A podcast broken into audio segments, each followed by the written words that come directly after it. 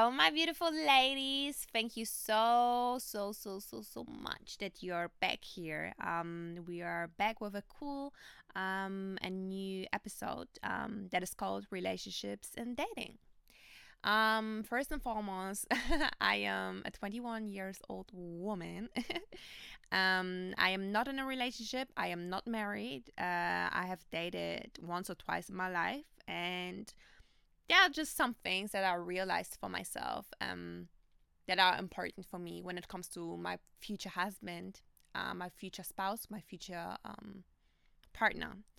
And um, there are things that I realized about myself while dating. And I would just love as women to share it, um, to share our thoughts, to share our experiences. Um, this is a very, very free chat. Um, as always, very free episode. And yeah, if you have any any dating advice, any questions, um, always hit me up um, on Instagram. Um, and yeah, I I am always very very um happy to chat with you guys. And I will start off with the very first thing. Um, what do you want from a man? What do you want from your future um, partner? If it's a man or it's a woman or it's um, someone else, what do you want? Um, what I expect from a man is very individual. And I think every woman, every man has to realize for themselves what they want, what they expect from their partner. No one can tell you you should expect that and that and that because at the end of the day, maybe it's their dreams, maybe it's their expectations, but it's not yours. You gotta know for yourself. You can't always listen to whatever people have to say when it comes to relationships, when it comes to dating, when you when it comes to your own life, when you come when it comes to your own decisions.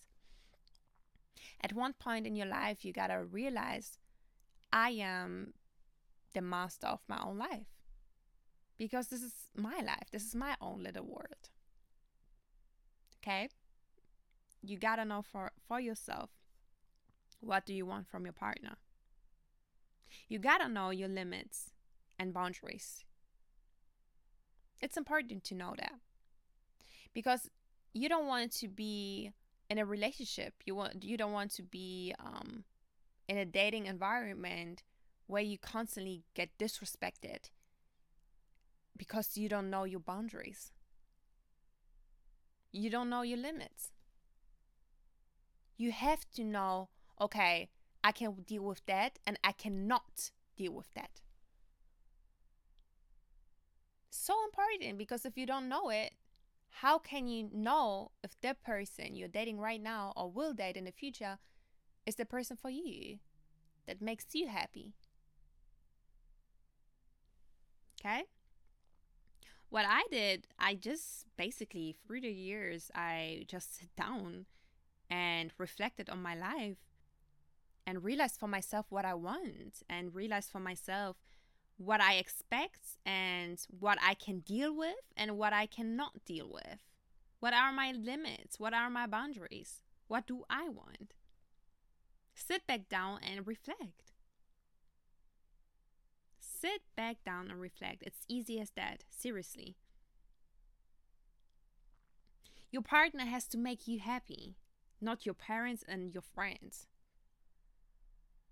The first priority is you, your happiness, not the happiness of your close ones, of your loved ones.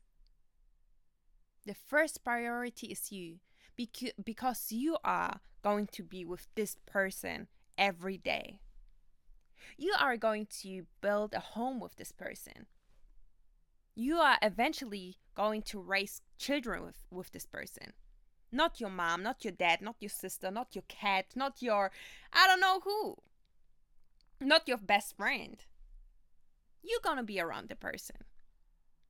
So you gotta make sure this, that this person is making you happy, not the people around you. You gotta know you guys' love language. If you are in a relationship right now, try to meet in the middle when it's not the same, when you don't um, share the same love languages. Try to meet in the middle. It's important to talk about what you like, what you love, how you feel valued, how to make you happy. It's important to communicate that. It's very important because this is how your relationship is going to evolve. This is how you guys make each other happy, right? This is how you guys build a home, a safe place for you for each other. Know you guys' love languages and meet in the middle if you have to. Don't, don't, and don't look at celebrities' relationships. They show you whatever they want you to see.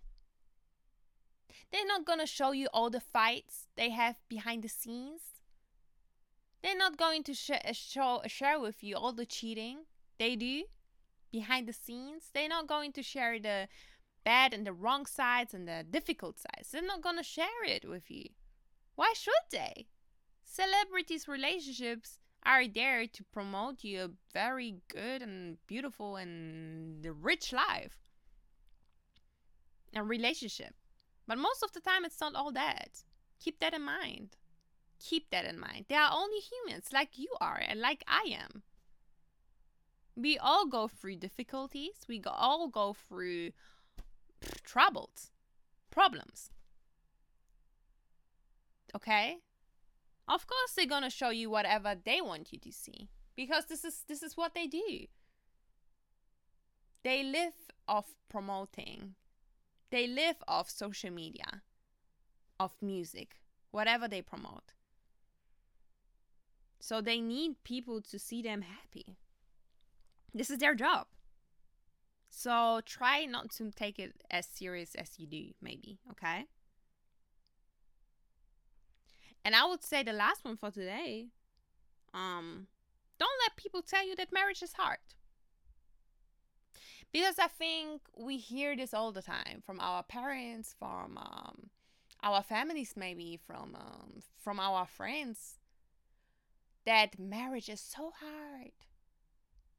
Don't get married too young. It's so hard. You you you will ruin your whole life. Live your life. Marriage is so hard. we hear this every time. But why? Why should we listen to other people's advice when it comes to marriage? Because we are not there yet. We are not there yet.